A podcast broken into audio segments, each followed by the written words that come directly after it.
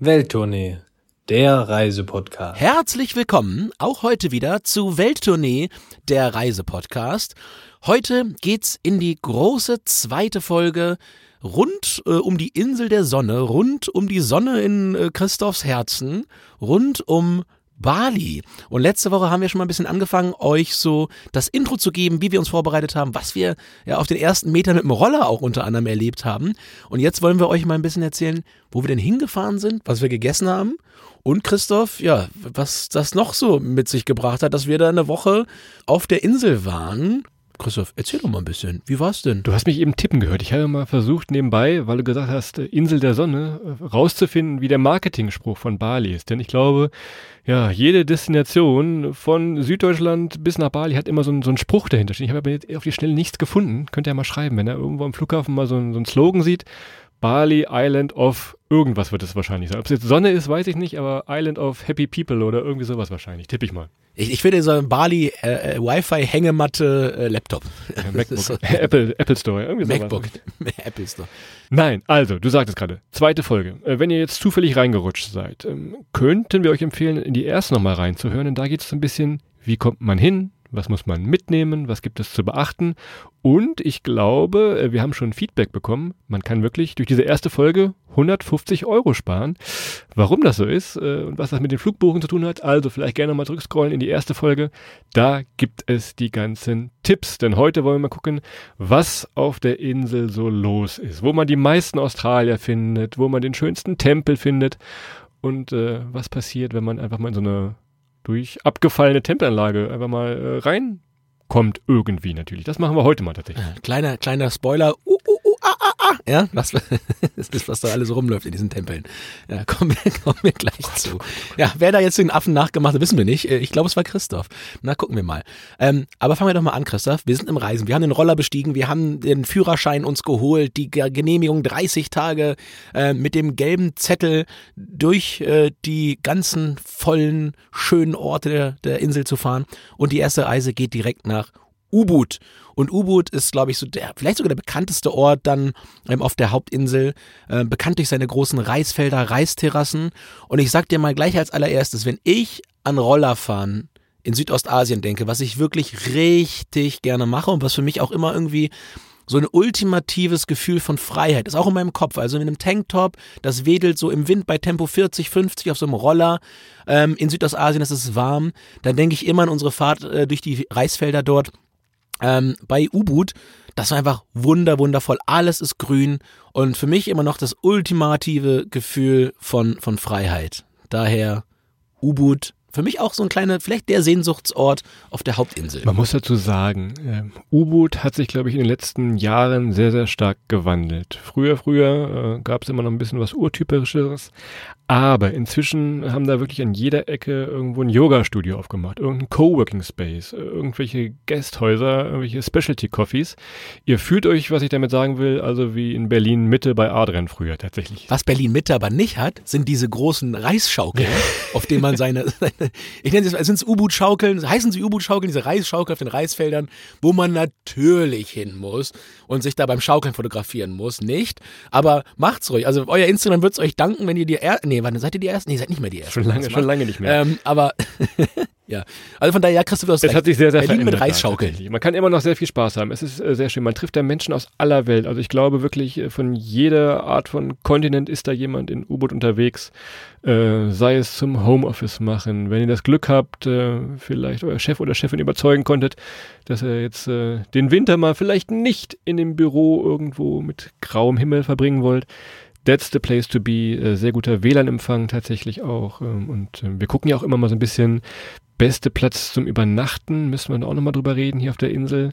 Wenn ihr wirklich ein bisschen Ruhe wollt, wenn ihr ein bisschen arbeiten wollt, ein bisschen kreativ sein wollt, dann wahrscheinlich U-Boot.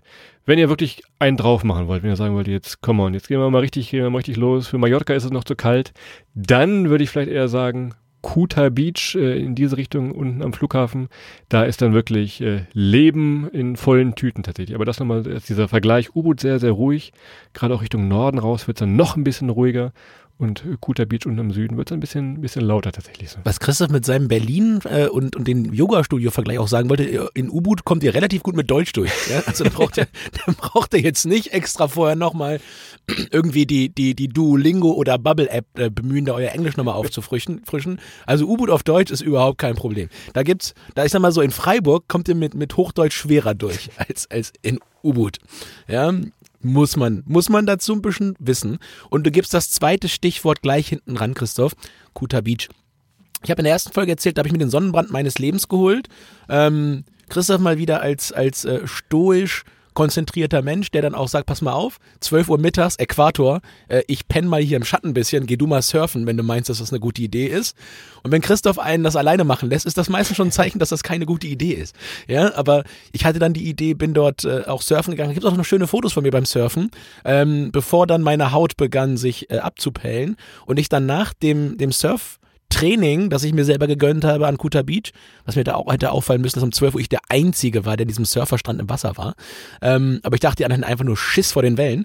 Ähm, ja, ich bin dann danach zwei Tage, Christa, du weißt noch, mit einem Bettlaken äh, um den Hals äh, durch die Gassen der Stadt gegangen und gefahren, weil ich eben kein langärmliches T-Shirt mit hatte, um mich da weiter vor der Sonne zu schützen. Also meine Kuta-Erfahrung, ein bisschen anders als meine U-Boot-Erfahrung. Kuta Beach, ähm, ich glaube, der wird kein großes Problem haben, irgendwie Hotels zu finden. Äh, außer vielleicht die Australier haben Sommerferien, da wird es da richtig schön kuschelig voll. Von daher, ähm, also ist ein, ein langgezogener Ort. Ich will es nicht schon wieder mit Playa de Palma vergleichen, aber so ähnlich ist es. Äh, Hotels sind meistens so in der zweiten Reihe und dann schlängelt man sich so zum Strand vor. Ähm, am Strand selber, klar, Surfbretter mieten, du sagst es eben für drei, vier, fünf Euro, alles einen guten Kurs. Gibt dann so verschiedene kleine Strandbars, die in den Sand reingebaut sind. Das ist schon ganz gemütlich da. Das kann man schon, kann man schon sehr, sehr gut machen. Äh, auch Fans des großen Strandspazierens haben da auch viel Spaß. Wie weit geht das hoch? Vier, fünf Kilometer, diese Bucht, die wie so ein Halbmond da ist. Also das macht schon oh, Spaß, ja. da einfach mal auch, wenn es noch nicht so heiß ist, vielleicht in der Morgenstunde, einfach mal ein bisschen, äh, bisschen lang zu schlendern, mal zu schauen, ähm, was da los ist. Sehr, sehr gut ist, wenn man Fußball spielen kann. Das ist ein großes Plus, Adrian, du wirst dich erinnern. Äh, oh ja. Es gibt verschiedene Punkte, wo dann wirklich die, die Kids da von der Insel abends zum Fußballspielen kommen wenn man nicht fragt oder wenn man einfach wahrscheinlich nur ein blonder Typ ist, ist man da immer sehr, sehr willkommen. Hilflos Kids, aussieht. Hilflos ja. aussieht, auf einem riesigen Fußballfeld, an einem riesigen Strand ähm, äh, tatsächlich ein bisschen Fußball zu kicken. Die freuen sich auch immer, äh, da mitzuspielen. Oder auch Volleyball tatsächlich. Ich glaube, ich habe noch nie Menschen so hoch springen sehen beim Beachvolleyball wie diese Jungs da. Äh, also äh, sportlich betätigen kann man sich tatsächlich auch äh, sehr, sehr gut in Kuta Beach hoch und runter laufen, ein bisschen sehr gut zu machen. Das ist auf jeden Fall so. Und wie gesagt, australischer Ballermann, meine Frage, Christoph, kannst du dich noch erinnern, gab es dort ein, ein Peter Shaky oder ein Lawrence Buffalo, die dann dafür die Peter Shaky. Ja, Insider wissen, was ich meine, ja. Äh, mal auf Deutsch übersetzen. Ähm, aber es ist schon sehr, sehr australisch geprägt. Und es hat wirklich was so, es hat so ein bisschen Magaluf-Stil, finde ich. Es ist ein bisschen Magaluf abends. Ähm, wenn dort dann die Partynacht äh, der Australierinnen und Australier beginnt. Kleines ernstes Thema an dieser Stelle. Ähm, so viel Party wie es ist, so schrecklich war es auch mal schon fast 20 Jahre her. 2002 gab es da mal einen Anschlag. Da hat es viele, viele Leute leider erwischt, die wirklich zu friedlich zum Party machen da waren gibt äh, inzwischen ein, ein, Monument, so ein Ground Zero Monument hieß das, dass man vielleicht äh, ein bisschen innehält in dieser guten Stimmung, äh, in dieser Strandstimmung, dass es nicht immer so friedlich war da. Also von daher auch das nochmal zum Anschauen, kurz innehalten, äh, mitten in der Stadt im Einkaufszentrum, dieses äh, Ground Zero Monument mit so einer Gedenktafel mit den ganzen Namen von den Leuten, die da leider gestorben sind. So ist es. Und ähm, letzte kleine Anekdote noch, Christoph äh, Kuta Beach, bevor wir dann wirklich mal weiterspringen in die schönsten Ecken der Insel. Ähm, erinnerst du dich noch an mein, mein Surftraining? Ähm, es müsste davon auch noch Bilder geben. Ich, ich habe sie vorhin bei mir nicht gefunden. Ähm, ich hatte eine Bierdose in der Hand und von dem einen Surfshop gab es eine Rolle. Also ähm, ich habe ein. Ach ja, ja, ja, das habe ich immer noch. Das habe ich. Das noch. hast, siehst du, das gut. Dann haben wir das ja, das kriegt ihr das auch nochmal. Ich glaube, es ist sogar ein Video. Solche ähm, Fotos sind immer gespeichert, das glaub mal. Solche ja, Fotos ja, ich, ich habe, das ist ja, das ist ja Teil des, des Bedrohungsszenarios. Also es ist ein Surfbrett, das legt man auf so eine Holzrolle, um halt seinen Gleichgewichtssinn zu trainieren. Ich habe mich da einfach mal so in Flipflops draufgestellt, habe eine Dose Bier in der Hand und dann passierte, was passieren musste. Ich stürzte von diesem Ding runter, aber in einer Art und Weise, dass nicht ein Tropfen von dem Bier verloren ging. ich mir aber fast irgendwie das Genick gebrochen hätte. Ähm, ja, Signature Move an der Stelle. Aber da, von daher Surfen und Bali ist nicht so, da habe ich relativ viele Verletzungsideen äh, äh, zu. ähm, muss ich beim nächsten Mal noch mal ein bisschen professioneller angehen. Aber wenn du das Foto hast, Christoph, das können wir ja mal versuchen hochzuladen, so wir das dann irgendwie auch mal äh, auf die Kette kriegen. Genau. Ähm, ja, das ist unsere Kuta-Erfahrung. Kuta, guter Beach. Wenn ihr eh in Kuta seid, ähm, dann wird es euch auch irgendwann mal Richtung Süden ziehen. Ihr kommt dann am Flughafen vorbei, der so ein bisschen die Insel trennt tatsächlich, äh, sieht so aus. Und unten dran gibt es nochmal so eine extra Insel. Da werdet ihr früher oder später auf jeden Fall mal vorbeikommen. Da sind die bekannten Surfstrände, ihr könnt nach Padang Padang. Das ist immer so ein, ja, so ein Sehnsuchtsort auch. Also da am besten einfach mal die Küstenstraße entlang düsen, wo es schön ist oder wo ein Schild auch einfach runter zeigt. Einfach mal abdüsen, da würde ich gar nicht so viel planen. Nur ein bisschen auf die Uhrzeit achten, dass er immer wieder zurückkommt, vielleicht nicht gerade im Dunkeln. Von daher einfach mal äh, an dieser Südinsel entlang zu düsen, südlich des Flughafens. Ähm, das macht schon großen Spaß. Wenn ihr halt nicht äh, die endlos lange Rollertour machen wollt Richtung U-Boot, ist das auch schon ein, ein schöner ja, Trainingseffekt und äh, man kann sich irgendwo hinsetzen in die Sandsäcke, in die Sitzsäcke an, dem, an den Strandbars da mal irgendwas trinken, ein paar Leute beobachten, ein paar Surfer beobachten.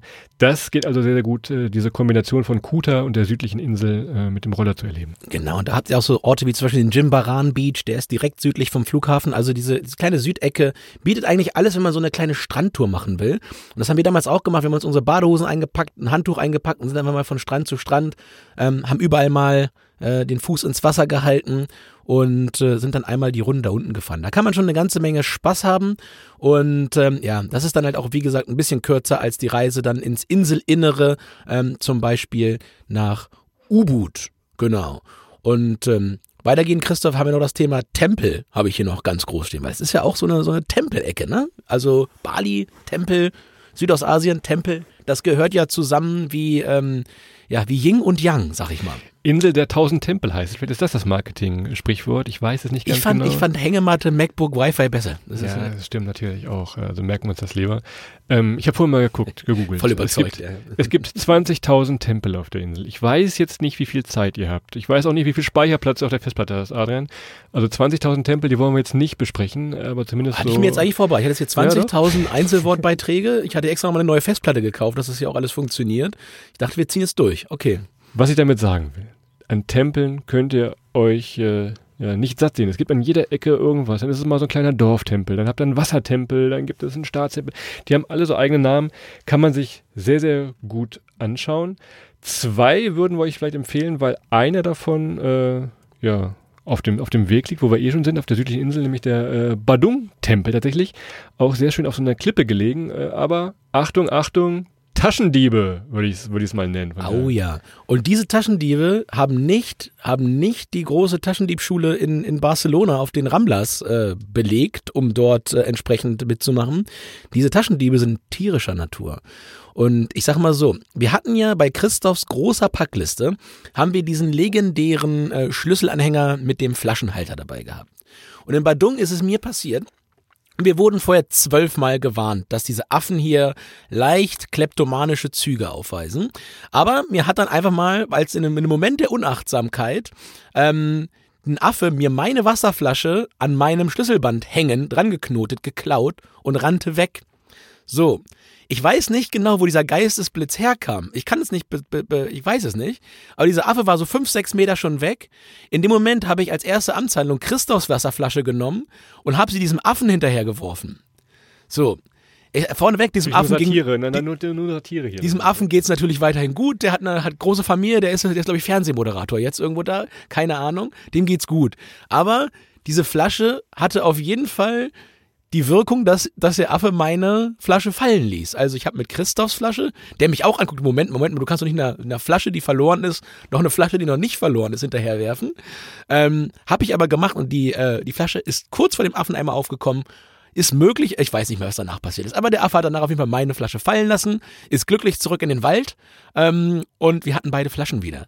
Auch eine Erfahrung. Badung, Tempel, Vorsicht vor dem äh, kleptomanischen Affen. Und die sind überall Kleptomanen, die kleinen Äffchen. Ne? Also das hat man, hört man überall. Aber ich glaube, das ist, sind, die, sind die Ramblas der, der, der Kleinaffen. So. Also, wenn ihr irgendwo einen Tempel seht, einfach mal anhalten, Roller hinstellen, reinmarschieren, angucken. Der zweite Tempel, äh, der ist nicht im Süden, der ist Richtung ein bisschen nördlicher. Ähm, das ist der Panalot-Tempel. Ich glaube, den habt ihr schon mal vielleicht irgendwo auf einer Postkarte, oder zumindest bei Instagram bin ich mir sicher, schon mal gesehen. Das ist so ein Tempel, Meerestempel heißt der, aus so einer Felsenklippe. Und Adrian, ich habe ja damals im Studium im Theater gearbeitet. Und äh, in diesem Theater, ich glaube, da war mehr echt als in diesem Tempel, denn äh, der ist schon sehr, sehr alt. Und äh, über die Jahrzehnte ist der natürlich so ein bisschen zerbröselt und äh, weil der halt so schön ist, wird er halt immer wieder aufgebaut, äh, dass noch viele, viele Leute da hinkommen und das äh, sehen. Ist also wahrscheinlich nicht an allen Stellen original, aber äh, das sind deutsche C-Promis, die jetzt im Dschungelcamp sind, wahrscheinlich auch nicht. Von daher sehr, sehr schön, äh, sich diesen äh, Tempel mal anzugucken. Wenn Ebbe ist, kann man auch mal rüberlaufen tatsächlich, aber zumindest für das Foto. Es wäre schon beinahe der beste Fotospot äh, auf Bali geworden. Guckt euch das Ding mal an, äh, macht schon Spaß. Zu sehen.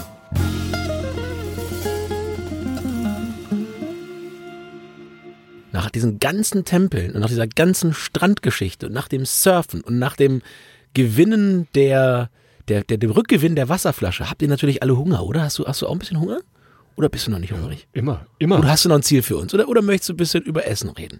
Ich dachte, du wolltest jetzt noch auf den Vulkan oben hoch. Ach ja, ja, ja, ja, ja, ja. Oh, oh, ich dachte, oh, dass der du als alter Bergsteiger hier dachte ich, jetzt kommt das aber. Natürlich. Nee, Ich hatte- ich hatte auf meinem Titel noch stehen. Ja, ich habe an dich gedacht, gedacht, komm, der geht nicht so gern früh, steht nicht früh gern früh auf, der geht nicht gern bergauf und ähm, der fährt lieber 80 Kilometer Roller. Ähm, von daher, ja klar. Also ähm, der Batur-Vulkan, auch äh, ja relativ zentral auf der Insel, ähm, ist natürlich wie fast jeder Vulkan entweder gut von der, aus der Entfernung anzusehen oder natürlich ganz, ganz prima, um so einen Sonnenaufgang oder vielleicht auch einen Sonnenuntergang sich anzuschauen.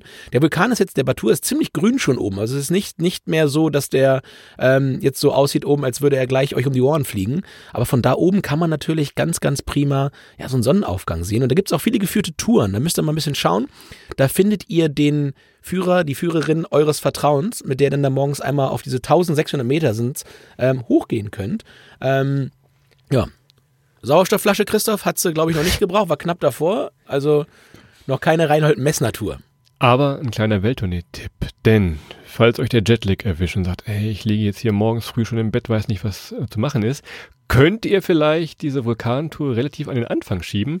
Denn wenn ihr einen Sonnenaufgang oben sehen wollt, was sehr spektakulär ist, muss man schon relativ früh losgehen. Da würde euch der Jetlag ja unterstützen. Also hat dieser Jetlag an dieser Stelle auch was Positives, wenn ihr auf den Vulkan äh, Batur klettern wollt. Von daher, wenn ihr es plant, vielleicht relativ früh, äh, wenn der Jetlag noch kickt, sage ich mal, äh, diesen Vulkan zu besteigen. Kann man aber auch machen, wenn man jetzt äh, nicht so der Bergsteiger-Profi ist wie Adrian, kommt man sehr, sehr gut hoch tatsächlich. Und macht euch mal einen Jetlag-Zettel. Uns ist das mal passiert in Südamerika. Da haben wir aus Versehen mal eine Nacht vergessen zu schlafen. Da haben wir dann, ohne Witz. Christoph, Moment mal, müssten wir, nee, doch, oh, nee, doch, klar, ist recht. Da Mist. waren wir noch jung, da sowas noch. Das Da waren wir noch jung. Da waren, da waren wir noch jung. Und da hat diese, diese Das da hat mit uns wirklich. Hopfen und Malz da wirklich über die Tage geholfen. Moment mal. Wir sind jetzt zwei Tage wach und müssen mal schlafen. Ähm, was man aber auch machen muss, außer zu schlafen, ist natürlich, und Christoph, jetzt sind wir wirklich so weit, jetzt haben wir den Vulkan noch mit reingenommen, jetzt müssen wir mal essen. Und ähm, Südostasien, beste Küche der Welt, das gilt natürlich auch für Bali und äh, die balinesische Küche ist auch da wahnsinnig spannend. Ich liebe die Küche insbesondere A, weil sie von den, von den ganzen Kräutern und Gewürzen her wirklich sich so stark auch von unserer unterscheidet, aber es ist ja fast eine Fitnessküche, ne? Also es ist ja Reis, äh, es ist viel Gemüse dabei. Äh, man kann auf Bali wunderbar vegetarisch oder vegan essen. Ähm, von daher ist da, glaube ich, für jeden und jede was dabei. Und ähm, ich sag mal so, alles, was der, was der Reiskorb hergibt, aber natürlich auch ein bisschen Fleisch, wie gesagt, Teespieße und ähnliches, bekommt ihr dort alles.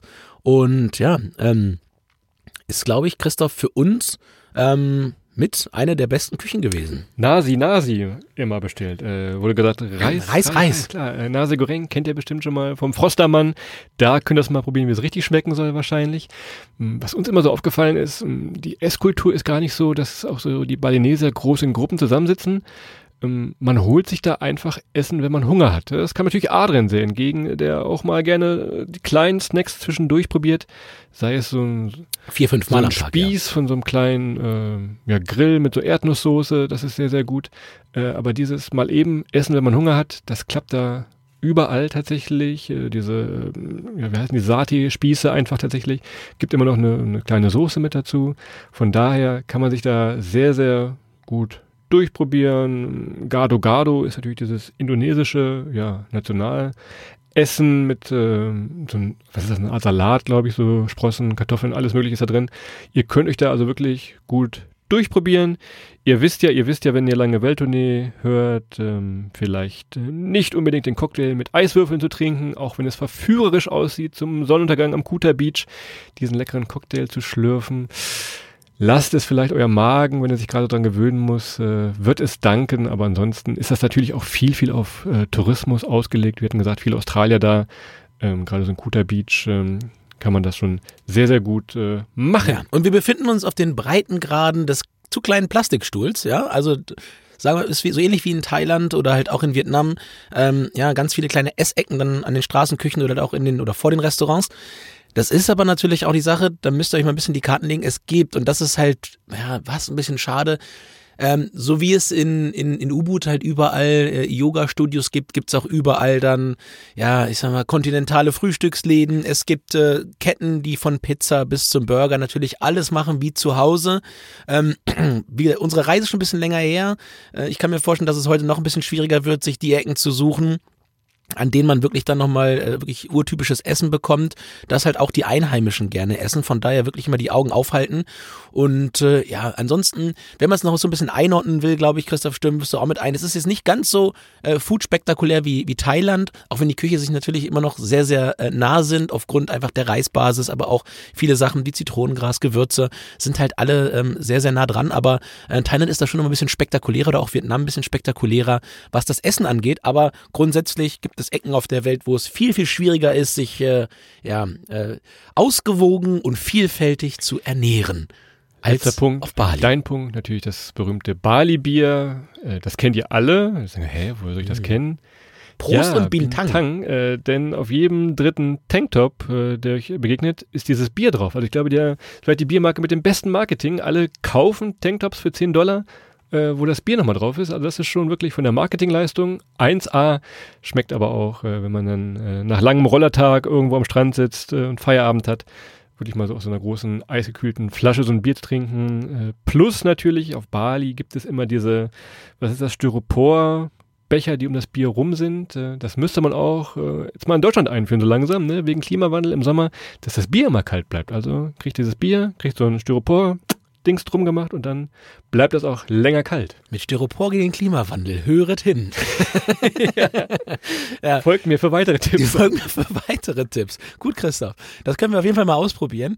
Aber ähm, die Frage ist natürlich auch bei den Tanktops, da hast du völlig recht. Äh, ich stelle mal die große Frage, wer war zuerst da? Chang oder Bing Tang? Ja, weil ich würde mal behaupten, ich, ich glaube, Chang hat das groß gemacht. Einfach mal äh, Marke, also beziehungsweise, ich würde dir sogar sagen, ich glaube, Chang hat das gar nicht selber gemacht. Das haben irgendwelche Hinterhofhändler äh, in Thailand, haben einfach angefangen, die Biermarke Marke, ohne irgendeinen Cent von Chang dafür zu bekommen, auf die Tanktops zu drucken. Und wir Touris fanden das alle so cool, dass wir den Tanktop hatten mit dem Bier von vor Ort. Ähm, von daher, das, das können wir für Deutschland mal überlegen, ob wir nicht einfach mal freiwillig Werbung für Brauereien machen, einfach nur, weil wir das so cool finden. Ähm, Fände ich gut, könnte ich mitarbeiten, würden mir ein paar Ideen zu einfallen. Aber ähm, dazu später mehr, Christoph. Wir haben noch bester Fotospot hier auf meinem Zettel. Und ähm, du hast gleich deinen und ich habe jetzt nicht deinen also ich glaube, den, den du vorhin gesagt hast, ich glaube, der ist der bessere. Meiner ist aber der spektakulärere. Ähm, weil du hattest ja jetzt deine Schnorchelbrille, die hatte ich dir ja noch eingepackt, ne? Deine ganz Gesichtsbrille, dass du mit ins Wasser kannst. Und ähm, die, die ähm, Buchten, an denen man gut zum Schnorcheln und zum Tauchen gehen kann, dort auf Bali, sind eben auch äh, bevölkert von Schildkröten. Und ich finde ja Schildkröten im Meer, wenn die so um einen rumschwimmen, finde ich immer, ist eine der wunderbarsten Sachen, die es gibt. Ich bin mal auf Hawaii von der Schildkröte überrascht worden, das war nicht so spannend, als auf einmal so ein riesen Klodeckel neben mir auftauchte und, und dann zum Luftschnappen da war. Aber wenn man da bewusst mittaucht, das ist einfach elegant, es ist unfassbar schön und äh, so tolle Unterwasseraufnahmen ähm, von der Schildkröte, vielleicht auch noch ein paar kleine Haie im Hintergrund, ist für mich der, der Insta-Boyfriend-Spot, wenn man da vorsichtig und äh, sachte vorgeht und dann wirklich beim Schnorcheln sich mal diese Unterwasserwelt anguckt. Wahnsinnig schön. Wer jetzt mein ähm, Insta-Boyfriend-Spot gewesen. Jetzt kommst du natürlich, Christoph, weil wenn man Instagram aufmacht, wird man sehen, dass du einfach mal gewinnst. Naja, ihr kennt dieses Bild wahrscheinlich. Ähm, vor diesem Tempel, Gate of Heaven heißt das. Ich habe auch den echten Namen hier stehen, das muss ich mal wirklich ablesen. Das ist der Paralohua Lempuyang Tempel. Es ist einer der ältesten Tempel und ihr kennt das, dieses Tor, was so spitz aufgeht und äh, dann steht man da mit dem Partner oder der Partnerin, küsst sich so und davor ist so ein richtig schöner, so ein spiegelglatter See einfach noch. Ja, es sieht einfach herrlich aus. Wenn man jetzt aber mal genau hinguckt, ist dieses Foto eigentlich ein Fake. Denn diesen Tempel, klar, den gibt es, aber dieses Meer oder der See davor ist einfach nur ein Spiegel. Der wird von einem Fotografen, wer da sitzt, äh, dem zahlt er dann drei, vier, fünf, sechs, sieben Euro, wie nach Verhandlungsgeschick, äh, und der macht dieses Foto mit eurem Smartphone dann so perfekt, dass es aussieht, als ob ihr vor einem perfekten See steht und dann euer Kuss sich dann so spiegelt. Es ist schon cool, aber jetzt wisst ihr mal Bescheid, wie das, äh, wie diese Instagram-Welt so funktioniert, ne? Ja, da das ja nicht so eben mal gemacht ist, bringt Zeit mit, ne? Die Schlange kann mitunter mal länger sein als die A7. Von daher, ähm, ja, bringt Zeit mit, einfach mal für dieses Foto. Ähm, neben dem Bargeld natürlich, beides wichtig. Ähm, ja, ist ein bisschen, bisschen komplexer, ist einer von den Orten, wo man wirklich, äh, wenn man mal ein bisschen, bisschen schaut, auch diese Fotos findet, äh, wo man die Schlange mitsieht. Wir haben das, glaube ich, mal in Taiwan gesehen, bei, den, bei, den, äh, bei dem Turm dort in Taipei, wo auch das alles so aussah, als hätten alle den ultimativen Spot zum Fotografieren gefunden aber dann war da leider doch die Schlange mit Zuckerwatte hinten dran noch. Wenn ihr ansonsten wieder mal ein ehrliches Foto sucht, guckt mal, ob ihr irgendwo diesen balinesischen äh, Tanz irgendwo sieht. Klar, ich weiß, der ist für Touristen gemacht, aber trotzdem sehr, sehr spektakulär. Die Frauen, die das tanzen, sehr schön geschminkt, äh, bunte Klamotten. Da besitzt jede Handbewegung, jede Mimik sitzt da, ganz große Augen. Also von daher, auch wenn es für Touristen gemacht ist, aber das, wenn ihr das mal irgendwo seht, vielleicht äh, da dieses Foto zu schießen, äh, sehr, sehr spektakulär, diese Tanzvorführung. So, jetzt genug von Fotos hier. Wenn Christoph Tanzen empfiehlt, heißt das, dass die Folge sich langsam dem, wir sollten aufhören, dem, ja. dem Ende nähert. Äh, auch sonst großer Tänzer, unser Christoph natürlich. Ähm, man kennt ihn bei uns auf der, nee, kennt man nicht. Aber äh, kennt man uns Der beide Tänzer ohne Hüftgelenk. Ne? Kennt man uns, ja, genau. Wir haben auch beide, wir haben äh, nach einem schweren Unfall, einem Rollerunfall, haben wir beide eine künstliche Hüft, eine Hüftgelenksversteifung bekommen. Vorher konnten wir tanzen wie die jungen Götter, heute sieht das eher aus äh, wie, ein- wie ein Hilferuf. Von daher, ähm, ja, lassen wir das mal, lassen wir das mal an der Stelle lieber mit dem Tanzen. Der Hinweis vielleicht noch äh, zum Arbeiten, das haben wir ähm, in vielen Bereichen mit dabei. Haben wir schon ein paar Mal erwähnt und anekdotisch dann so ein bisschen angeteasert, kann man auf Bali ganz hervorragend. Ist zwar andere Zeitzone und so wie und so weiter, aber wenn ihr da mit anderen Leuten euch zum Arbeiten auf Bali treffen wollt, da findet ihr Leute, die von da arbeiten. Das gibt's dort. Und ähm, ja, ist halt von der Zeitzone her immer dann ein bisschen schwierig, wenn man das einfach remote macht, aber wenn man irgendwo selbstständig ist oder ähnliches, kann man das sicherlich von dort unten ganz gut machen, Christoph. So. Das war jetzt fast eine Stunde Bali. Es war eine Stunde Bali. Also, Ja, fast haben wir. Also wir kriegen es doch voll, aber ich glaube, wir binden hier mal ab. Also, ihr hört. Absolutes Traumziel. Ähm, wir ordnen das ja immer so ein bisschen ein. Asien für Einsteiger, Asien für Fortgeschrittene oder Asien für Profis. Das sind jetzt deine letzten Worte, dass du das einordnen kannst. Aber ich glaube, ihr habt schon gehört, wo wir am Ende landen werden hier. Ne? Ja, es ist so, es ist irgendwo, je nach den Kategorien, ähm, wir teilen es immer so ein bisschen ein in, in Chaos-Level, äh, Kulturschock und Küche. Und ich würde behaupten, das wird immer zarter. Also wir sind irgendwo zwischen Einstieg und, und Fortgeschritten. Ne? Ähm, ich würde es noch in, ein- in ein leichtes fortgeschrittenen Land organisieren. Und äh, der Hintergrund dieser Kategorisierung, Kategorisierung ist ja immer so ein bisschen zu sagen, okay, wenn ihr das erste Mal nach Asien fahrt oder nach Südostasien fahrt, schaut mal, dass ihr möglichst mit einem Einsteigerland anfangt, weil das immer noch schon so spannend und toll ist zu entdecken und diesen Kulturschock zu erleben, dass es dann noch mehr Spaß macht, sich in das nächste Level zu geben. Ähm, wenn man aber mit der größten Achterbahn direkt fährt, sind die anderen Achterbahnen danach vielleicht nicht mehr ganz so, so ähm, ja, overwhelming, wie sie sein können. Und ich würde sagen, Bali ist so äh, ja, auf Höhe mit Thailand. Ja, das ist so eine Liga, würde ich sagen. Mehr Gullideckel in Thailand als auf Bali. Ja. Wenn ihr überlegt hinzufahren, äh, es spricht nicht groß etwas dagegen. Guckt, wie gesagt, ob ihr einen günstigen Flug nochmal schießen könnt irgendwie. Macht sehr, sehr großen Spaß. Da hinzufahren, ich glaube, das habt ihr noch gehört hier, wir hatten Spaß. Äh, sehr, sehr gut zu machen. Und da es jetzt fast 30 Minuten sind, würde ich sagen, Stunde Bali. Glaube, habt ihr schon mal die Flugzeit? Naja, wie lange fliegt man da? 13 Stunden am Ende? Also ein bisschen was konnten wir euch vielleicht schon mal äh, retten von diesem langen Flug. Wenn ihr jetzt den Flug hier gerade hört. So, und wenn ihr noch einen Tanzpartner sucht, ja, ich kann zu Christoph, ich kann da Kontakt herstellen. äh, der, der, also das ist wirklich ein dankbarer Schüler. Was sagen, da könnt ihr wirklich ein weißes Blatt Papier. Ja. ein weißes Blatt Papier. Gut, ja, meldet euch bei mir. Ich versuche das dann zu organisieren. Gut, in dem Sinne, Christoph, jetzt haben wir es auch wirklich geschafft hier gleich mit den, mit den 2x30. Das war Bali. Bali, für, ja, ein absolutes Sehnsuchtsziel, eine tolle Insel. Und äh, gerade natürlich jetzt in den Wintertagen, wenn wir uns da so ein bisschen wegträumen in die Sonne und ins Licht vor allem. Das ist das, was mir am meisten immer fehlt im Winter. Dass wirklich diese, diese kurzen Tage sind irgendwo schon nicht genug Sonne, nicht genug Licht für, äh, ja, die, für die Stimmung immer. Und äh, wir hoffen, dass wir mit dem kleinen Escape jetzt nach Bali ähm, euch ein bisschen Sonne in die Wohnzimmer und oder wo auch immer ihr das jetzt gerade hört, hinzaubern konnten, wünschen euch jetzt einen wunderbaren restlichen Samstag, Montag dann einen guten Start in die, in die Woche und morgen natürlich einen ganz fantastischen und ruhigen Sonntag und dann hören wir uns schon in ein paar Tagen wieder, Christoph. Und ähm, letzter Satz dazu, ich glaube, es wird es ein bisschen, wir werden ein bisschen internationaler die nächsten Wochen. Es kommen noch ein paar tolle Ziele, ich freue mich schon drauf. Ähm, es wird ein bisschen Sonne geben, es wird auch nochmal äh, ein bisschen andere Kontinente geben die nächsten Tage und Wochen. Ähm, stay tuned, empfehlt uns gerne weiter und und äh, ja, lasst gerne mal ein paar Herzen da oder, oder Daumen oder was man mittlerweile bei Spotify gibt. So, macht das. Bis dann. Ciao.